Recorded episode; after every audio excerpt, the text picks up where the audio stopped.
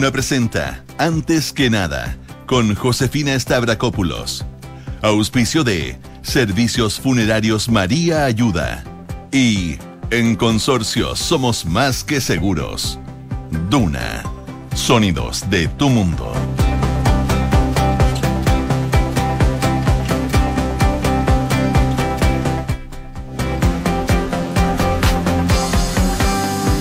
6 de la mañana con 31 eh, minutos. Muy buenos días, ¿cómo están ustedes? Bienvenidos a una nueva edición de Antes que nada aquí en Radio Duna, día viernes ya 28 de enero. Les cuento qué nos dice la Dirección Meteorológica de Chile para el día de hoy. A esta hora, en Santiago 12,3 grados de temperatura, máxima de 28, cielos cubiertos probablemente durante las primeras horas de la mañana, pero va a ir variando a despejado aquí en la capital. Para el fin de semana las máximas van a estar en torno a los 28 grados de temperatura, así que tampoco van a ser temperaturas tan, tan altas considerando que estamos en pleno verano. Viña del Mar y Valparaíso, donde nos pueden escuchar en el 104.1, a esta hora 16 grados la máxima va a llegar hasta los 18. Eso sí, amanecen con cielos totalmente cubiertos, va a ir variando a nubosidad parcial, despejado durante la tarde, pero claro, las nubes se van a quedar por lo menos de aquí al domingo, domingo durante la mañana. Si nos vamos más al sur, en Concepción, a esta hora 15 grados, llovizna leve, pero llovizna y se espera nubosidad parcial durante la tarde. La máxima va a llegar a los 18 grados allá en Concepción, donde nos pueden escuchar en el 90.1. Y en Puerto Montt, neblina a esta hora de la mañana, 12 grados de temperatura. La máxima va a llegar hasta los veraniegos 26 grados en Puerto Montt, Puerto Varas y esa zona donde nos escuchan. El fin de semana, la máxima de mañana va a ser de 24, pero el domingo va a bajar considerablemente hasta los 17 y podrían volver las precipitaciones débiles a esa zona del sur del país. 6 con 32, hacemos un resumen de las principales noticias que están ocurriendo en Chile y el mundo en los titulares.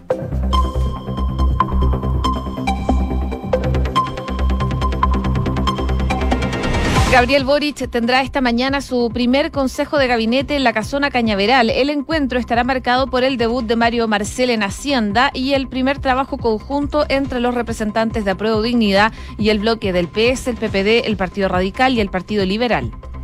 La futura vocera de gobierno dijo que las subsecretarías se darían a conocer el próximo martes debido al chequeo de datos. Si bien Camila Vallejo indicó que no es el plazo que se habían autoimpuesto, acotó que al final esto se trata de hacer las cosas lo mejor posible. La propuesta del Partido Comunista sobre presidencialismo consiguió mayoría en la Convención Constitucional, aprobándose así Congreso unicameral y Estado plurinacional. En la instancia se respaldó también una iniciativa que busca retomar el voto obligatorio. Las vacunas contra el COVID han salvado vidas de más de 31 mil personas en Chile. Según explicó el ministro Enrique París, se utilizó un cálculo de acuerdo al promedio de muertes en Sudamérica desde enero del 2020 hasta enero del 2022 y con los decesos ocurridos, por supuesto, también acá en Chile. El Ministerio de Salud llamó a actualizar el pase de movilidad a quienes lo obtuvieron antes de agosto. Es necesario ya que el código QR, que se escanea para verificar que una persona esté vacunada, vence el próximo lunes. La Fiscalía cerró sin acusados la investigación contra un relleno sanitario por la contaminación en Laguna Verde. En una audiencia judicial, el Ministerio Público informó que no reunió los antecedentes suficientes para poder continuar con esta indagatoria. En noticias internacionales, Joe Biden se comunicó por teléfono con el presidente ucraniano y le advirtió que Rusia podría invadir el país en febrero. En este diálogo entre ambos mandatarios abordó las tensiones que se vivió en la zona y que se están viviendo y la opción de que termine en un conflicto armado. La popularidad de Jacinda Arden en Nueva Zelanda cayó a los niveles más bajos por la nueva ola de COVID-19. El nivel de aprobación de la primera ministra bajó en cuatro puntos porcentuales hasta situarse en un 35%. Y en el deporte La Roja perdió por 2 a 1 ante Argentina y quedó muy complicada la ruta al Mundial de Qatar 2022. Claudio Bravo se lesionó y dos jugadores quedaron suspendidos con amarilla. 6 con 35. Bueno, por supuesto, partimos revisando las principales informaciones que marcan esta jornada de día viernes y muy expectantes a lo que vaya a pasar en esta reunión que va a tener Gabriel Boric, un primer encuentro con sus ministros y ministras de la casona Cañaveral.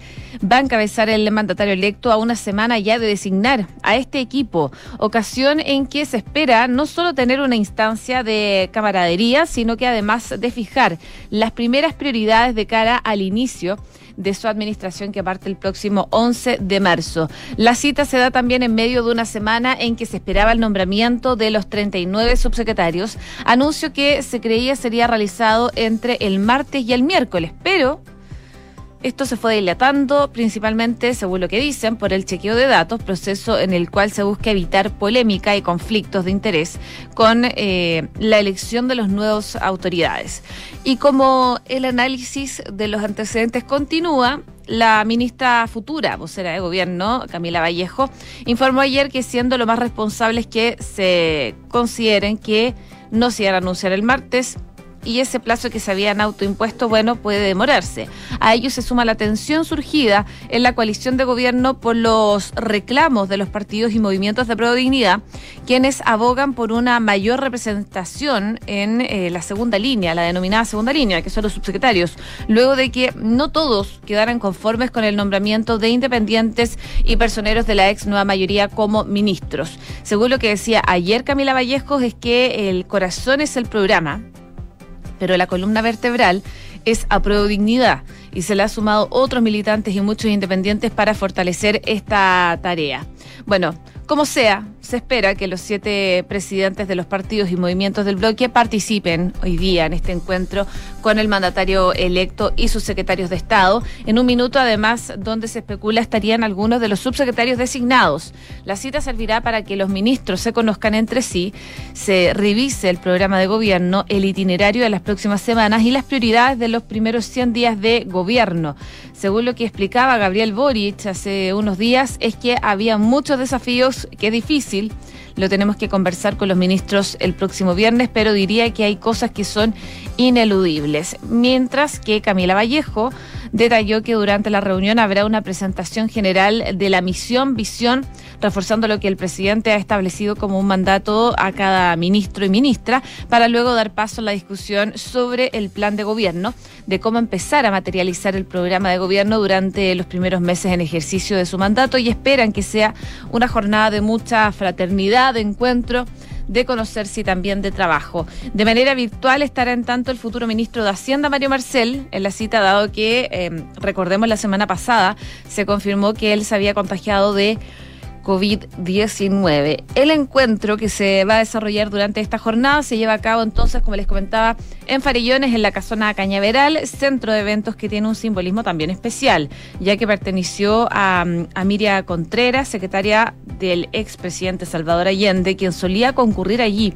los fines de semana durante los años 70 y posteriormente la casa operó como un hogar de menores y desde el año 2004 la familia Contreras la transformó en un centro de eventos. Otro hito que vivió el recinto en 2018 fue un almuerzo entre la ex mandataria Michelle Bachelet, ministros y colaboradores luego de haber entregado la banda presidencial a Sebastián Piñera el año 2018. Así que eh, bastante icónica en todo caso este centro de eventos, esta casona cañaveral, en, de, en donde desde hoy a las 9 de la mañana se va a reunir el presidente electo Gabriel Boric junto a sus ministros y alguno que otro subsecretario designado que eh, todavía no se han anunciado. 6,39. Estás escuchando Antes que nada con Josefina Stavrakopoulos en Duna.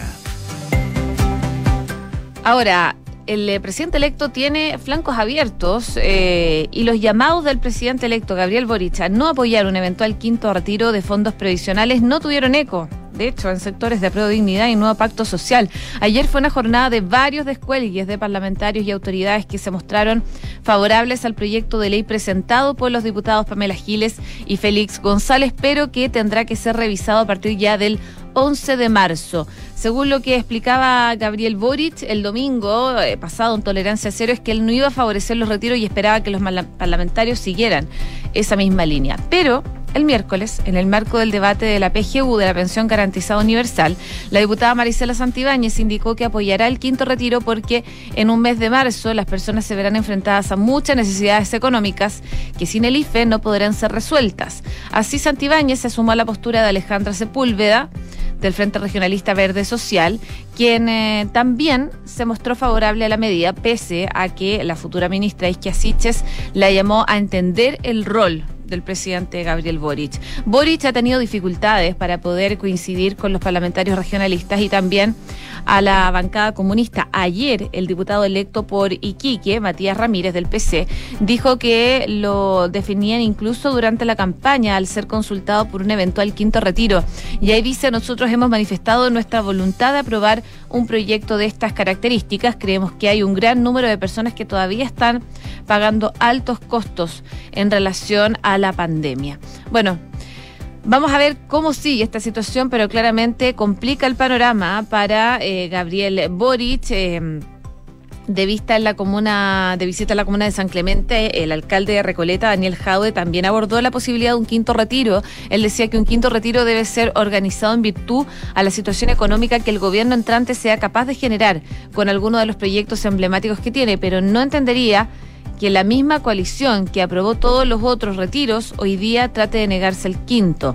Jaude reapareció luego de semanas de silencio, concedió una entrevista con Radio Universo en donde dijo que Mario Marcel, futuro ministro de Hacienda, es neoliberal y luego en su programa de redes sociales indicó que Marcel tiene el deber de comprometerse con el programa de gobierno. La respuesta por parte del gobierno entrante y los parlamentarios que están a favor del quinto retiro eh, la dio la vocera Camila Vallejos y ahí dijo que creen que un gobierno de diálogo tienen que conversar con todos los sectores del Congreso.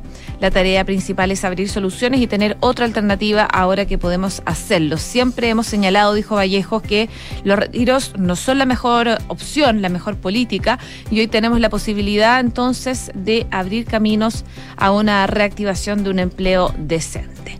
6 con 42. Estás en Antes que nada con Josefina Stavrakopoulos. Duna 89.7.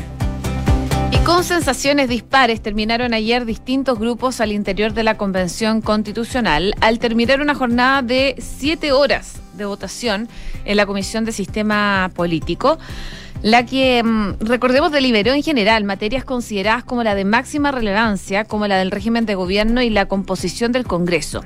Dispares porque distintos grupos tuvieron triunfos y derrotas en la instancia, la que finalmente aprobó sin amplias mayorías el mantener el sistema presidencial y el avanzar hacia un parlamento unicameral. Pero sí hubo un sector que varios vieron como ganador, y ese fue el Partido Comunista, que desde un principio defendió ambas ideas. De hecho, fue el impulsor de la propuesta sobre el régimen de gobierno que alcanzó 16 votos a favor, lo que superaba la barrera de los 13 que daba la mayoría en la comisión. Y además tuvo cinco votos en contra y cuatro abstenciones luego de que varias otras normas se rechazaran, como una levantada por el PS y otra por Renovación Nacional y Evópoli, que estuvieron cerca de llegar a ese número también. Así, la propuesta del Partido Comunista, que fue presentada por Bárbara Sepúlveda, mantiene el presidencialismo, creando, eso sí, una vicepresidencia paritaria, estableciendo que el presidente electo ejerza una jefatura de Estado y de gobierno idea que no gustaba al Frente Amplio y a otros grupos que bregaban por dividir la función. La norma también indica que el gobernante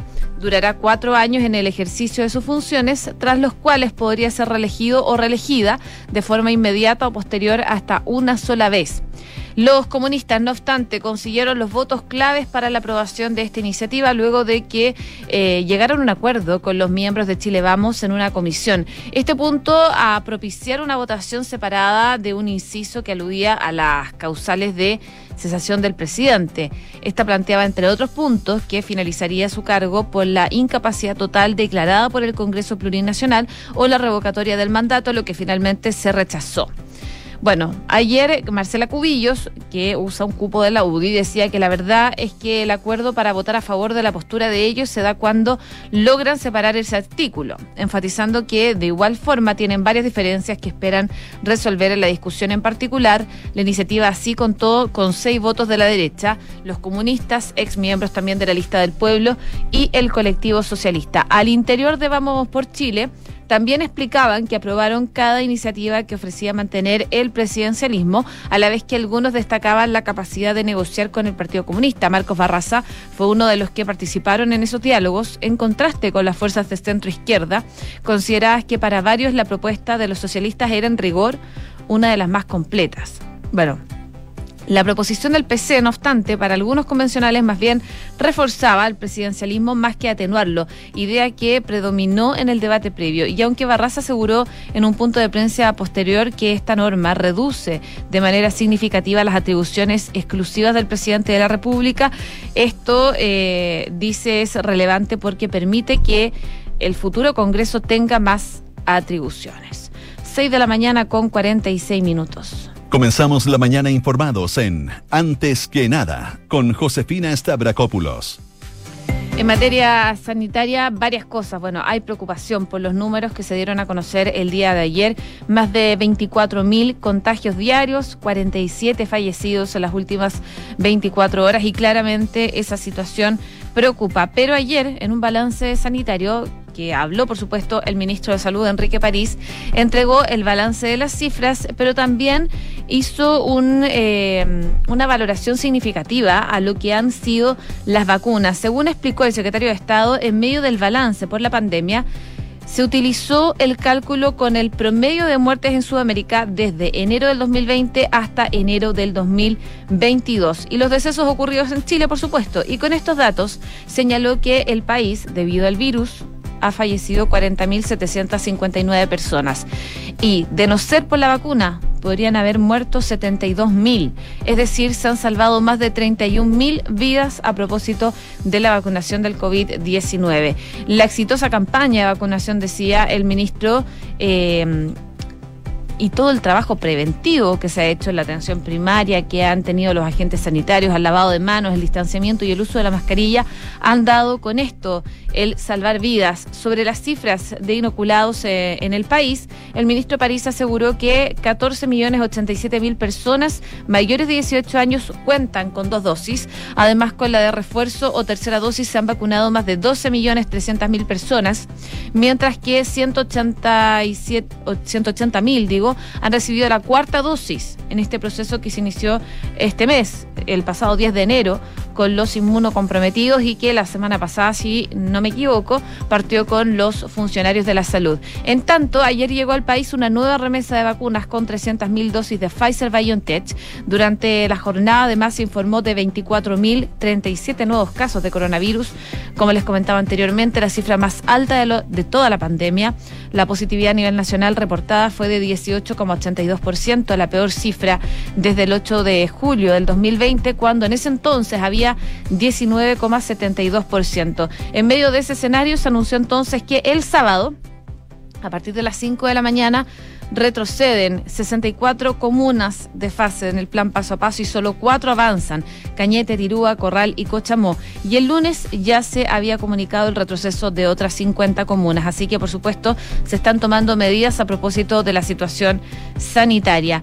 Y también mencionarles un dato no menos importante. El MinSal informó que las personas que obtuvieron y descargaron el pase de movilidad antes de agosto del año pasado, deben actualizar este documento.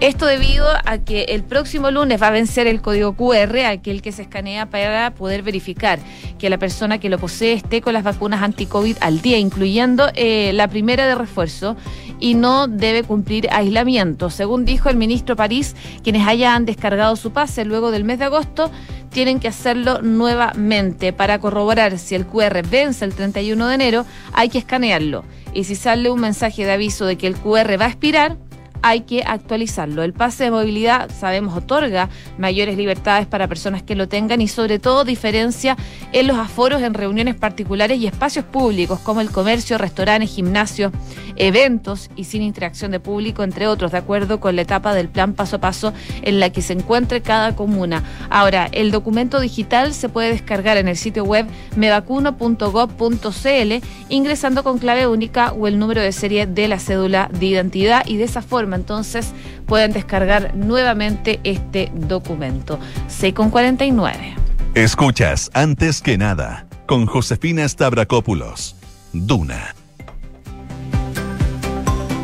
En noticias internacionales, el ministro de Relaciones Exteriores ruso aseguró que Rusia no quiere la guerra con Ucrania. Sergei Lavrov habló, de hecho, esta mañana sobre eh, la respuesta a sus propuestas de seguridad que ha recibido de Estados Unidos. Para el jefe de la diplomacia rusa, la respuesta de Estados Unidos a las propuestas de seguridad formuladas por Moscú no contienen una reacción positiva a la cuestión principal, la no expansión de la OTAN hacia el este y el no repliegue por parte de la alianza de misiles que puedan amenazar a Rusia.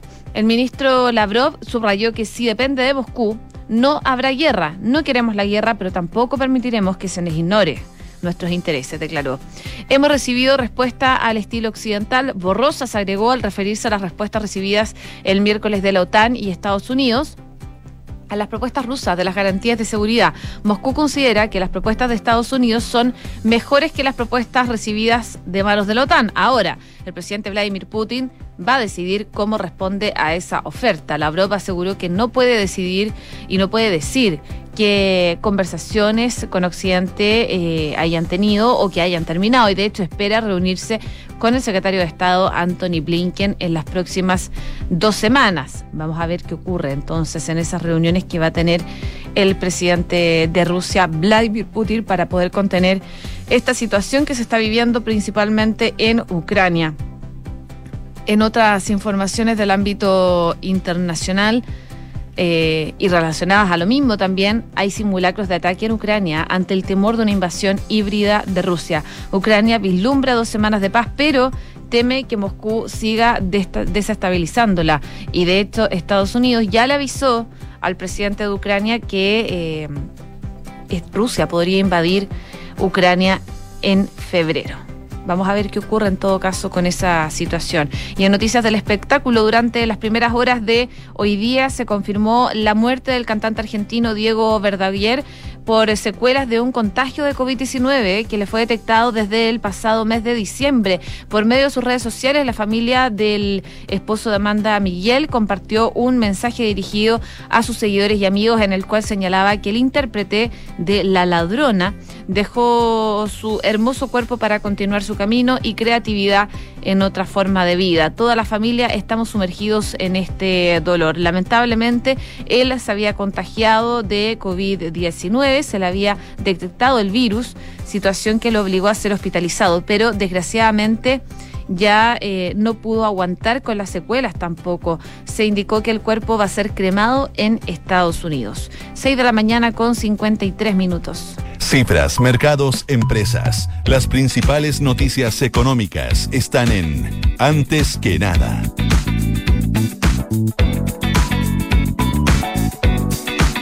menciona las negociaciones por la presidencia del Banco Central porque, eh, entre otras cosas, el gobierno está reivindicando la opción de Rosana Costa. Rosana Costa y Pablo García son los nombres, de hecho, que están hoy sobre la mesa de la moneda para suceder a Mario Marcel en la presidencia del Banco Central. Si bien se espera que esta semana se resolviera, ya que es una potestad exclusiva del presidente de la República y no debe pasar por el eh, y, no debe pasar por el Senado, lo cierto es que la posibilidad de que el mandatario eh, se inclinara por García puso en alerta a Chile Vamos y desató un fuerte reclamo hacia el gobierno, tensionando de paso las negociaciones que lleva al respecto la actual administración con Gabriel Boric.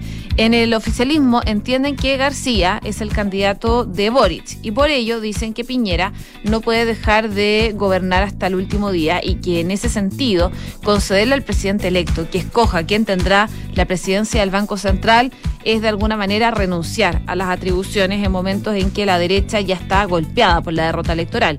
Según lo que explicaban eh, y que sostienen altos dirigentes del bloque, eh, Piñera tendría que explicar muy bien el por qué, si no se nombra a Rosana Costa como presidenta del Banco Central. En el oficialismo no entienden cuál sería el trasfondo de esta negociación, considerando además que esta sería la segunda oportunidad que el presidente Piñera eh, dejaría pasar la posibilidad de nombrar a un economista de su sector al mando del Instituto Emisor.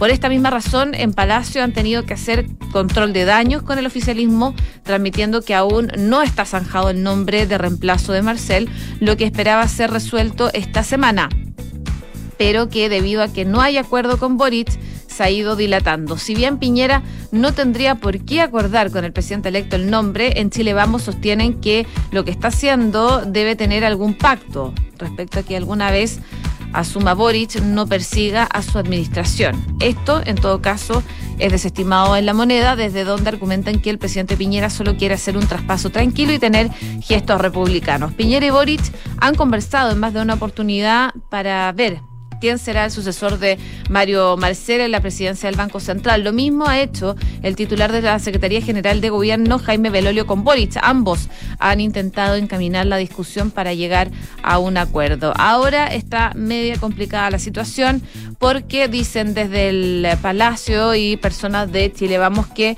el presidente Piñera se estaría eh, inclinando por Pablo García en vez de Rosana Costa, que sería la carta de, del oficialismo. Y también en otras informaciones económicas les cuento datos de la CEPAL. La pobreza en Chile subió 14,2% en 2020 por la pandemia, pero sigue como la segunda menor de la región. El aumento de 3,5 puntos porcentuales es similar al experimentado en pobreza extrema, la que llega al 4,5%. En tanto, la desigualdad medida en coeficiencia eh, aumentó. 4,6% según el organismo multilateral. 6 de la mañana con 56 minutos.